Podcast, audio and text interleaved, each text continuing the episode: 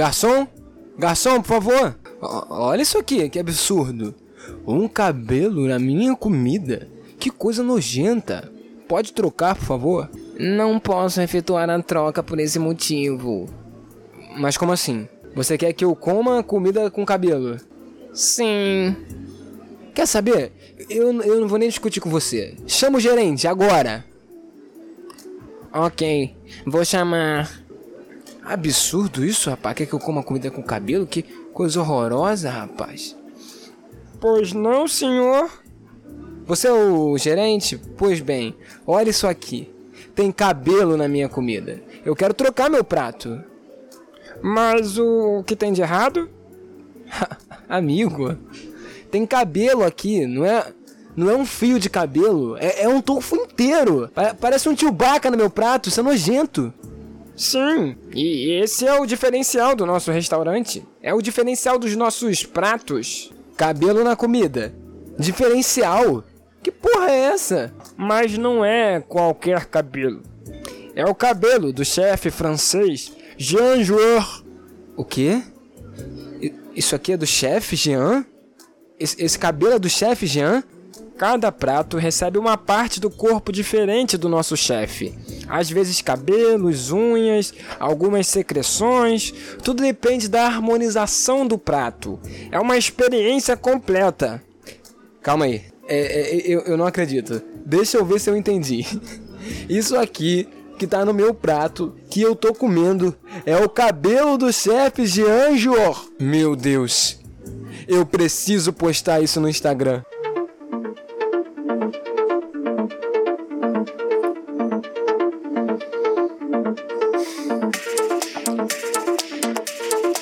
Atenção, atenção, atenção. Você está entrando na zona perigosa. Você está entrando numa zona perigosa. Atenção!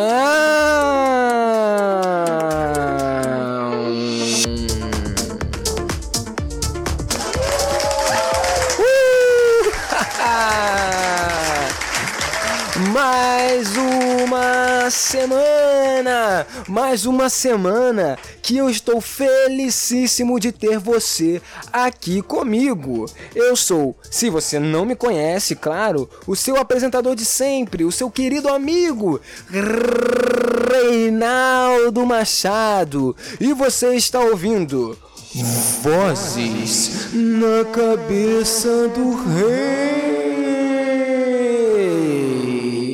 É isso mesmo, é isso mesmo. Eu sou Reinaldo Machado e voltei mais uma semana para te divertir e te entreter. Nesse programa aqui, Vozes na Cabeça do Rei, apresentado por mim, esse que vos fala, e com produção de Priscila Manfredini. Salva de palmas para ela que ela merece. As crianças amam, as crianças amam a Priscila, gente. É. Gente, mais uma semana, cara. Episódio 8, eu já falei isso várias vezes, né? Eu sempre começo o episódio repetindo 15 vezes. Mais uma semana, não sei o que. Não, é porque, cara, de verdade, eu, eu, eu, eu, sou feliz, cara. Eu sou feliz de gravar esse podcast. É, dá trabalho, é, dá dor de cabeça de gravar isso aqui, desesperança principalmente. Mas eu sou muito feliz, cara, de, de poder partilhar aí alguns pensamentos insanos que essas vozes aspiram na minha mente. É... Gente, para essa semana eu quero contar uma novidade para vocês. Diferente de, de, de, outros momentos da minha vida, é... eu tô muito feliz. Eu tô muito feliz que essa semana eu fiz um teste sem estudar e me dei bem. Senhoras e senhores, testei positivo para a Covid-19. Obrigado. Obrigado. Ai, ai, ai, eu nem estudei, eu nem estudei, não me preparei. Estou extremamente feliz, pois de fato eu nunca fui muito bom em testes e provas na escola. O último teste que eu fiz foi antes da quarentena. Foi a prova da autoescola. E já se passaram alguns meses e o resultado ainda não saiu.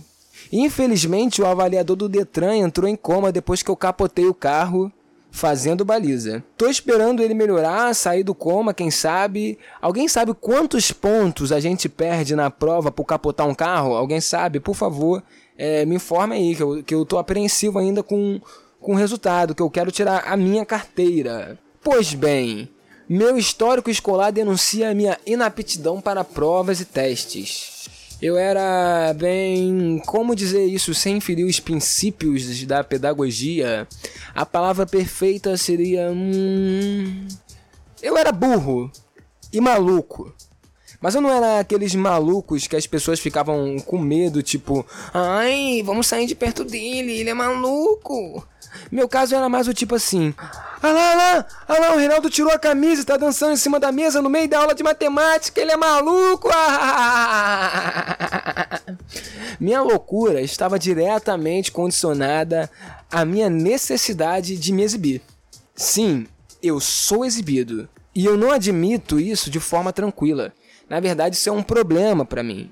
Existe um monstro do exibicionismo vivendo dentro de mim. Ele se alimenta das risadas e da atenção dos outros. Cada gargalhada motivada por uma piada, brincadeira ou palhaçada alimenta esse monstro. O problema é, ele me leva a fazer as maiores barbaridades em nome de uma boa gargalhada. É como se, é, é, é como se fosse alguém que vende a televisão por droga mas no meu caso eu vendo a minha dignidade por atenção. Então, ao invés de estudar, eu me preocupava em como aliviar os colegas do ambiente estressante na sala de aula. É nobre, é nobre o que eu fazia, né? É, eu colecionei e, e, e, por conta desse, desse meu espírito é, exibido, desse meu espírito que quer divertir, desse meu espírito que quer trazer o riso a qualquer custo, eu colecionei alguns inimigos na escola os professores. Na quarta série, eu tinha uma professora que simplesmente me odiava. Ela não perdia a oportunidade de me humilhar. Certa vez, é, ela passou um trabalho de artes que consistia em pintar um vitral de igreja, sabe? Esses vitrais, várias cores, um anjinho no meio, essas coisas bonitas, Natal, época de Natal. Chegando aí, Natal tá chegando. Pois bem, eu demorei dois dias para fazer o desenho. E quando eu fui entregar o desenho, todo celerepe, saltitante, eu me lembro bem. Ela disse: Você demorou dois dias para desenhar isso aqui? Cara, a minha cara foi no chão. E o pior de tudo, a menina mais bonita da sala estava do meu lado e ela riu de mim, mas não de uma forma que alimentasse meu monstro. Na verdade, ele se sentiu humilhado. Depois daquilo, daquela situação na escola, daquela humilhação que eu passei, num excesso de raiva, eu cortei minha própria orelha. E isso, enviei para a menina mais bonita da turma e pintei um quadro chamado A Noite Estrelada. Eu, quando criança, era ninguém mais, ninguém menos do que Vincent van Gogh.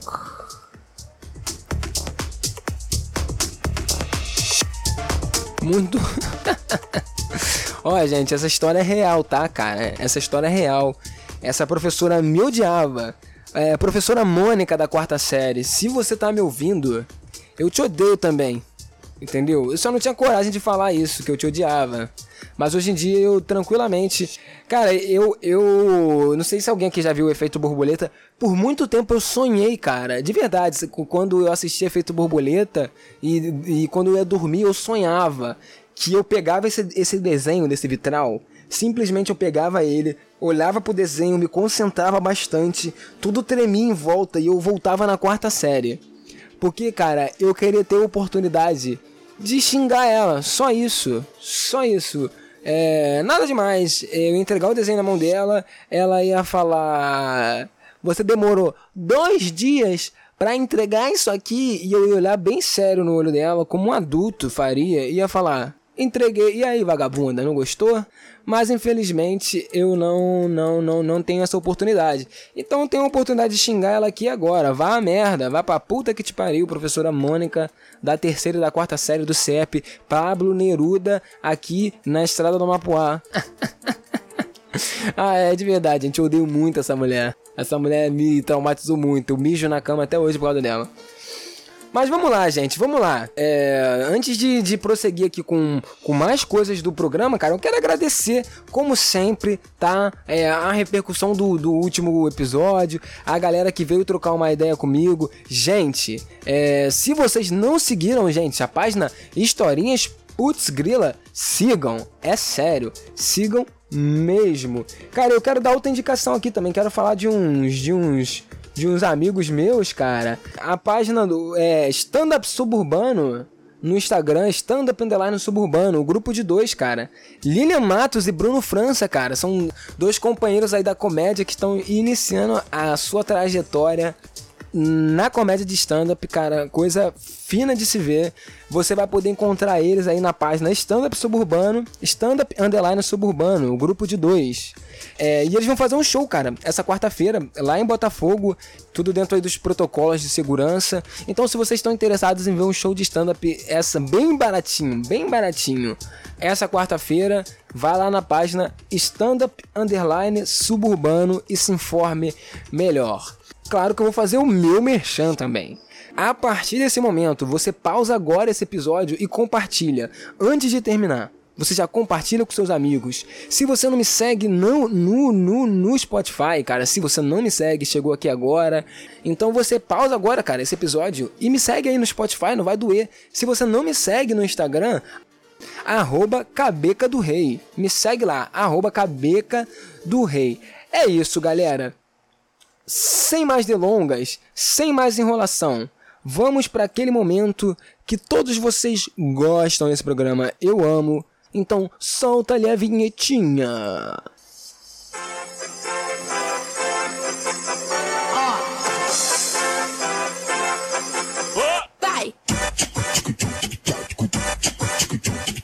Anjo, anjo, anjo, oi, oi, oi, oi, anjo, anjo, ah, ah, anjo, anjo, ah, ah, oi, oi, ah, ah, oi, oi, ah, cabeça do rei. Vozes na cabeça do rei. Muito bem, muito bem. Cara, vamos, olha, é, desde a semana passada, essa semana, muitas coisas doidas aconteceram. Foi um, foi um, um desafio, assim, trazer assuntos. Então, cara, eu não vou nem falar muito. Eu vou trazer aqui, vou ler a notícia, não vou nem abrir a notícia aqui, não importa, só vou comentar os absurdos aqui. Das coisas que acontecem, gente. Olha, cara, olha, gente, olha isso aqui. Justiça discute se dívida de cervejaria com Rio de Janeiro pode ser parcelada em mais de do... em mais de dois mil anos. Nos cálculos da, da Procuradoria-Geral do Estado, a conta de 1,2 bilhões só que seria quitada em 4.105 depois de Cristo, claro. É, o Superior Tribunal de Justiça deve analisar e definir se a dívida de uma empresa do grupo Cervejaria Petrópolis com Rio de Janeiro poderá ser parcelada em mais de 2 mil anos. A previsão era que houvesse um resultado do julgamento até esta segunda-feira, no dia 7. Eu não sei, é, isso aí já foi. Essa notícia na segunda-feira, né? Quando eu já tinha até gravado o episódio, então eu não tinha visto. Mas, cara, isso é chocante, né? Isso dá uma nova perspectiva pra gente aí é, de, de comprar nas Casas Bahia. É, é, ficaria muito mais fácil comprar as coisas nas casas de Bahia se eu pudesse parcelar em dois mil anos, cara. Do... Mas, cara, se bem que é, pobre já faz isso, né? Que a gente, é, a gente compra a parada e, e, e, nunca paga. E aí o nome entra no SPC, no Serasa, e aí vai ser anos, né? Já é um precedente interessante, sabe, gente? Dois mil anos, a gente pode aí juntar as nossas dívidas, fazer uma negociação aí também legal, né? Mas infelizmente não temos o poder do capital na nossa mão para que é, vários juízes que ganham muita grana percam tempo discutindo se uma cervejaria pode pagar ou não uma dívida de 1,2 bilhões em 2 mil anos. Cara, seguir, não tem nem que fazer piada disso aqui. A piada é essa. A piada é você. É, a piada é você que tá com o nome no Serasa é, diante de, disso, diante de uma parcela em mais de dois mil anos, a piada é você. Fica com isso aí, você que tá com o nome sujo. Na Inglaterra, olha isso, isso também foi bom. No Reino Unido, um idoso. o segundo idoso vacinado contra a Covid-19 era ninguém mais, ninguém menos que William Shakespeare, o famoso dramaturgo inglês.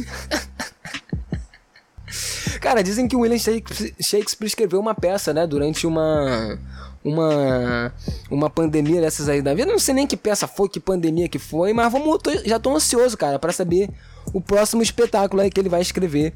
E dizem que a próxima idosa a ser vacinada vai ser a Margaret Thatcher. Vamos ver aí como é que vai ser, cara. Mas não é só no Reino Unido que tá rolando vacinação, não, tá? Nos Estados Unidos começou exatamente hoje, dia 14, a vacinação. Então, é, é, as pessoas já estão tá começando a ser vacinado lá. Mas, mas sabe onde não começou a vacinação? Exatamente, no Brasil.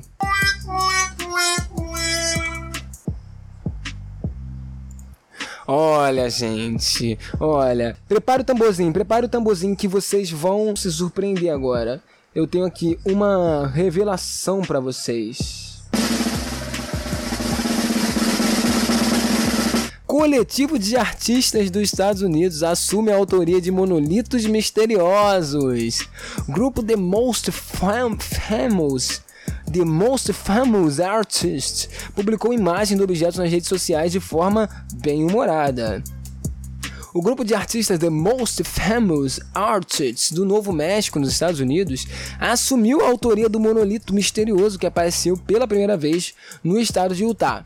O objeto de metal brilhante surgiu e desapareceu dos Estados Unidos sem explicação, gerando curiosidade em todo o mundo. Depois de Utah, monólitos parecidos foram vistos na Romênia e também no estado americano da Califórnia.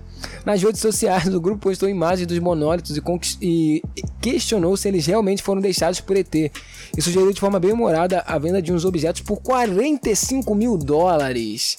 Cerca de 232 mil reais. Cara, o que mais me impressiona nessa notícia é como 45 mil dólares podem valer 232 mil reais. É uma diferença muito discrepante, cara. É, é assustador. Mas, cara, é isso, né?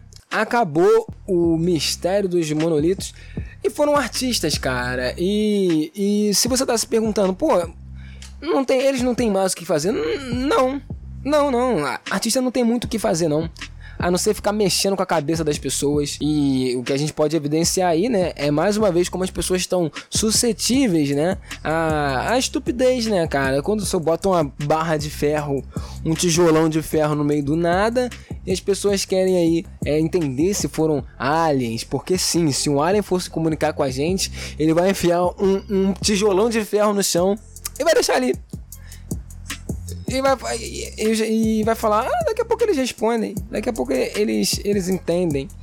E é isso, gente. O monólito é apenas mais uma obra de artistas é, é, fanfarrões, de artistas fanfarrões. É, tem um caso curioso também de como os artistas podem causar o caos, que é ali no, do, nos Estados Unidos, né? O Orson Welles, isso foi no passado, nem sei quando, né, na verdade, que ele foi fazer um programa de rádio, é um programa radiofônico adaptando Guerra dos Mundos, né? É, o livro Guerra dos Mundos também teve um péssimo filme com o Tom Cruise. É, e cara, simplesmente as pessoas acreditaram que que realmente estava rolando uma invasão é, é, alienígena nos Estados Unidos, né? Quem não estava ligado na parada foi pega de surpresa. Isso meio que causou aí um caos social. É, e também teve pessoas, assim, depois de ver vídeo no YouTube também, que, que acreditam que a Terra é plana. Enfim, cara, as pessoas estão bem suscetíveis aí a uma boa dramaturgia. Parabéns a esses artistas que conseguiram movimentar a internet está encerrado o mistério dos monólitos. Cara, eu, eu tinha cantado a pedra, eu acho, hein, que era uma coisa de artista, hein. Essa é muito boa, gente. Essa é muito boa. Essa é muito boa. É, é, igrejas se registram. igrejas se registram como clubes de strip para continuar abertas e pastores tiram a roupa. Bem, é, vamos por partes analisar, né? Essa parte de pastores tiram a roupa, eles já fazem isso normalmente. Se trancar com as irmãs no, no, nos lugares e tirar roupa, isso eles já fazem agora. Se registrar como clube de strip, isso aí, cara, é inovador. É inovador. Então eu tô interessado nesse intercâmbio aí, né? Porque alguns grupos, é, algumas casas de strip podem começarem a se registrar como igreja para não pagar imposto. Isso é uma boa ideia. Cara, pelo menos agora a oferta vai ser mais divertida, né? Pode colocar uma musiquinha para eles dançarem e a galera ali no de começar a jogar dinheiro, enfiar dinheiro na cueca do pastor. Pode pode dar uma dinamizada no culto. Eu achei uma ótima iniciativa aí das igrejas, das igrejas na Califórnia. Espero que chegue rapidamente no Brasil. Vou adorar ver o pastor pregando é, em cima de um polidense ao invés do púlpito. Ia ser incrível. Mas vamos seguindo, cara, vamos seguindo. E, cara, isso é muito bom. Essa aqui é boa porque ela exala uma energia caótica. Não sei se vocês sabem, né, que rolou lá aqueles grandes assaltos. É, já tem aí uma semana, duas, sei lá quanto tempo. E aí, né, a galera começou a ser presa. E aí, um dos suspeitos foi descoberto aí por uma parada peculiar. E aí eu já vou ler aqui a chamada da notícia que eu tirei aqui do UOL para vocês entenderem muito bem a parada. A notícia é a seguinte, a chamada é a seguinte. Touca e bebida deixam DNA de, abre aspas, Jenny Kinney, fecha aspas, em roubos a banco em São Paulo. Aí a notícia vem aqui, né? Vamos discorrer aqui porque é interessante. Confrontos de materiais genéticos indicam a presença de Tiago Ciro Tadeu Faria. Cara, que nome enorme, né, cara? Tiago Ciro Tadeu Faria. De, parece um. Chegou lá no. para registrar o nome dele, botou um monte de nome no papel e foi. Foi balançando. Ah, Tiago. Ah, Ciro. Ah, Hum, Tadeu, hum, Faria, foi sorteando o nome dele para registrar. De 38 anos, o abre, abre entre, entre aspas, Jenny Kinney. Cara, por que Jenny Kinney, cara? Tipo, por que que chama o cara de Jenny Kinney? Tipo, porque ele é bonito, tá ligado? Mas. É, ele não parece o Jenny Kinney. Eu não sei apontado como um dos maiores ladrões de bancos do país, em roubos a agências bancárias que causaram pânico, medo e mortes e destruição na cidade do interior de São Paulo e do Brasil. Gianni Kini, a partir daqui, foda-se, não chama mais ele de Thiago na notícia, só chama ele de Gianni Kini. Gianni Kini foi denunciado pelo MPE no último dia 4 pela participação desses roubos realizados em 29, em 29 de julho na cidade de Botucatu, em São Paulo. Ele e outros três acusados já são considerados réus. Mas, segundo a Justiça Federal e a Polícia de São Paulo, Giannichini e seu bando vinham agindo. Cara, vai falando aqui, né? É, vai falando aqui do negócio do roubo, isso não interessa pra gente. Aí a notícia vem aqui. O também chamado galã do novo cangaço. Cara, onde ele apurou isso? Imagina um repórter fazendo a investigação. É, é, Thiago Tadeu, também conhecido como Johnny Kinney, também conhecido como Galã do Novo Cangaço. É, mas ele tem esse apelido em referência às quadrilhas que sitiam cidades do interior e explodem as agências bancárias. Enfim, o bando foi formado por 10 homens, a polícia militar cercou a base. Agora aqui, essa parte. Vamos concentrar nessa parte aqui. O erro foi deixar no local a embalagem de uma bebida láctea. Um todinho. O cara simplesmente foi pego, foi descoberto, foi sabido que ele estava na cena do crime porque ele esqueceu um todinho na cena do crime. Cara, imagina esse cara assaltando, fuzil numa mão, todinho na outra e aí, perdeu, perdeu, perdeu! Cara, é assim que o galã do novo cangaço age: é fuzil na mão, todinho na outra. Touca também deixou o rastro genético. Ele também esqueceu uma touca no, no banco, uma touca da Supreme, é, do outfit do galã do novo cangaço. Ele acabou esquecendo lá e, e também ap apontou material genético. Enfim, acabou por aí. O maior crime cometido pelo Gianni Kini, mais conhecido também como o novo barão do can... galã do cangaço foi ter rasgado as notas da apuração de São Paulo. Vocês lembram quando teve aquela treta no carnaval de São Paulo? Que um cara muito puto saiu rasgando tudo, jogando pro alto. Foi ele. Foi ele. Simplesmente ele. Tiago Ciro Tadeu. Ou Gianni Kini.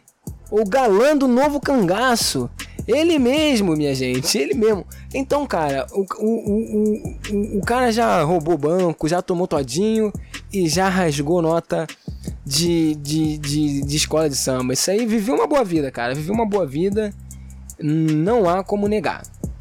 É... Gente, deixa eu ver se eu tenho mais alguma coisa aqui para vocês. Mais alguma coisa. Putz, putz, caraca. Isso é bom, hein? Chiquinho Scarpa entrega a fantasia sexual da namorada 30 anos mais jovem. Adora que eu me vista de pateta. Ponto. Só isso. É só isso mesmo. Fica aí, cara. Imagina, cara, o cara dá uma. O, o cara ainda fala isso pro jornal, cara. Imagina. Como, como é que é a voz do Pateta? Deixa eu, deixa eu tentar alcançar o tom. Oh. Mickey. Eu não a do Mickey é assim. A Mickey é mais ou menos assim. Como é que é a voz do patrão? É. uhum. Imagina aí. Uhum, vem, meu amor. Uhum. Chupa aqui. Chupa. Não dá, gente. Eu não consigo. Infelizmente, eu não sou um bom imitador. Mas é isso, gente. Então eu te deixo essa imagem aí. Se você não sabe quem é o Chiquinho Scarpa, pesquisa e imagina ele vestido de pateta transando. Ok, ok. Vamos lá agora, gente. Agora também chegou o momento que eu gosto, que eu curto. Momento que eu curto também. Que é assim a mensagem dos ouvintes. E hoje eu recebi uma mensagem. Melhor de tudo, gente, mensagem anônima. Ou seja, se é mensagem anônima, é baixaria. Se é baixaria, eu gosto. Ele mandou o seguinte, ó, vou deixar uma história para você contar. Quer dizer, um desabafo. Não diga meu nome. Eu vou te chamar do do novo galã do cangaço. Do galã do novo cangaço. É, é, ele falou o seguinte aqui. Ele mandou o seguinte: Estou plantando maconha. Que isso? Eu vou, desculpa, gente. Vou, vamos de novo aqui. Estou plantando maconha e tem um amigo que se empolgou com a ideia e montou um grower, ou melhor, está montando um grower. É, um grower para quem não sabe, gente, é não que não que eu, eu, eu conheça muito do assunto, mas um grower é, é basicamente você ter aí um espaço dentro da sua casa para poder fazer o cultivo da cannabis, né? É, que com certeza esse menino, esse rapaz aqui, é, é, o novo galã do cangaço que me mandou essa mensagem, faz para uso medicinal. Esse menino montou o grower. Vamos lá, vamos seguir aqui a mensagem. Eu tenho uma, e tenho um amigo que se empolgou com a ideia e montou um grower, ou melhor, está montando. Ele vive me pedindo ajuda, mas toda ajuda que eu possa oferecer está disponível no YouTube. Hum, Vamos lá, seu, basicamente seu amigo é um preguiçoso que enche o saco, né? Essa pessoa que simplesmente é, não quer procurar no Google, é, não quer fazer um trabalho simples de dar um play no Google. Cara, pior tipo de gente, mano. Pior tipo de gente. Às vezes as pessoas vêm fazer uma pergunta idiota para você. Você falar, cara, já procurou no Google? Ele vai te ajudar, cara. Ele vai te ajudar melhor do que eu. Eu te entendo. E aí o cara não quer dar aí o, o play no YouTube. E segue na mensagem. Quero sinceramente que ele entenda, né? Que, que ele quer, o rapaz aqui quer que o amigo dele entenda que o que ele sabe tá no YouTube. Ele não pode ensinar melhor do que o cara que tá no YouTube. Entendo, respeito. Ele diz aqui: Eu não sou um especialista em plantio. Eu sou especialista em ficar doidão. cara, faz todo sentido, né, cara? Faz todo sentido. Não tem, não tem o que dizer, né? Aí ele segue aqui dizendo: além de me encher o saco pedindo para eu ajudar, deu uma de maluco e pediu para deixar esse BO na minha. Ah, não. Ah, não. O cara quer plantar um bagulho, literalmente plantar um bagulho, e ainda quer deixar na sua casa, mano. Isso não faz sentido nenhum. Cara, o pior tipo de gente, tipo, o cara quer deixar o BO na sua casa, é isso mesmo. Moro em área de miliciano e sou preto. É, é, é, é perigoso, hein? Perigoso. Questão complexa, né? É. cada um que segura o seu BO. Fato, cada um que segura o seu BO. Uma pergunta, meu rei. Devo mandar ele tomar no. Olha, cara, olha, assim, é, eu já comentei algumas coisas aí, né, enquanto li a mensagem. Cara, é muito chata essa situação, né? Tipo, é, é, já é um rolê complicado, né? Esse rolê de plantar em casa. Ainda mais se você não tiver aí, não, tiver a liberação para isso, não tiver eliminar, não tiver habeas corpus, essa coisa, né? Tem uma galera que planta no Brasil já, mas é uma galera que pode, né? E, e aí, se você está plantando, provavelmente de forma aí, ilegal, né? É, erroneamente ilegal, né? Na minha opinião. Cara, complicado, cara. Esse, esse, esse moleque é um, um mala, tá ligado? Aquela pessoa chata que, tipo, aquela, aquela, aquela criança, tipo, aquele moleque no recreio que fica te seguindo e, e querendo fazer o que você faz e, e, aí não tem coragem de fazer as coisas. Esse tipo de coisa, cara. Mano, manda tomar no cu, sacou? É, encerra esse assunto e, e para ficar tranquilo, aperta um e fuma.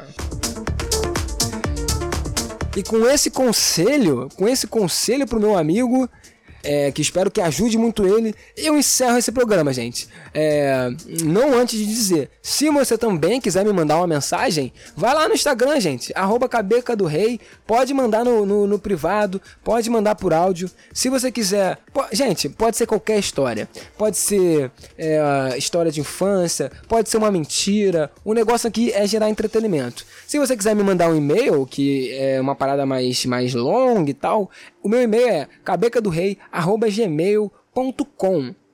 É, mas o que, que eu tenho para dizer para vocês?